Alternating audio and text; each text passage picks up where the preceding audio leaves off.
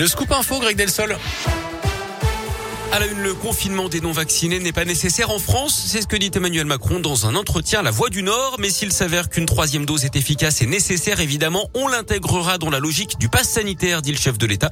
La barre des 20 000 nouvelles contaminations a encore été franchie en France hier. En Europe, la pression est mise hein, sur ceux qui n'ont pas eu leur injection. Après l'Autriche, c'est la Slovaquie qui confine ses non-vaccinés. Vaccination qui devient aussi obligatoire pour les personnels des hôpitaux et des maisons de retraite en Allemagne. Ceux qui ne sont pas vaccinés n'ont plus le droit d'aller au resto ou au concert là-bas. Dans l'actu régionale, c'est une grosse frayeur pour un automobiliste à Saint-Étienne mardi. Il a été braqué avec un couteau par un homme qui venait de tenter de braquer un magasin d'électroménager. Le voleur venait d'être mis en fuite par des vigiles d'après le progrès. Il aurait menacé le conducteur pour monter dans sa voiture. L'automobiliste s'est exécuté. Le suspect aurait ensuite pris la fuite quelques rues plus loin sans blesser sa victime. On reparle de l'ancien père Prénat qui est écroué à la prison de la Talaudière dans la Loire depuis mercredi. D'après le progrès, il a été placé à l'isolement sans aucun contact avec les autres prisonniers. Il devrait d'ailleurs être transféré prochainement vers un autre établissement. Son état de santé avait été jugé compatible avec son incarcération. L'ancien curé de 76 ans avait été condamné à 50 prisons fermes pour des agressions sexuelles sur mineurs alors qu'il travaillait au diocèse de Lyon.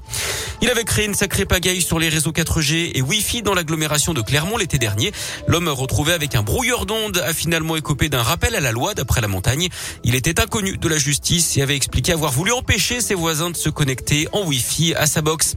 Il transportait 232 kilos de cannabis dans son camion. Un routier espagnol interpellé à Beno dans l'un sur la 42 dans la nuit de lundi à mardi d'après le progrès a été condamné hier à trois ans de prison et 465 000 euros d'amende. Cet homme de 32 ans a reconnu avoir été payé 5 000 euros pour assurer le transport de la drogue. Un appel à la grève lancé dans les écoles primaires de Bourg-en-Bresse aujourd'hui avec des repas froids à la cantine et des perturbations sur le périscolaire le matin et le soir. C'est pour dénoncer la dégradation des conditions de travail. La CGT dénonce une pénurie d'animateurs périscolaires scolaires liés à la précarité de leur contrat. Il réclame aussi l'embauche de gardiens des écoles et d'agents spécialisés en maternelle comme en élémentaire.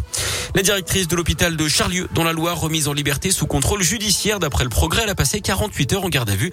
Cette femme d'une cinquantaine d'années soupçonnée d'avoir détourné 250 000 euros en favorisant un proche lors de l'attribution d'un marché. Elle est mise en examen pour détournement de fonds publics et recel de blanchiment aggravé.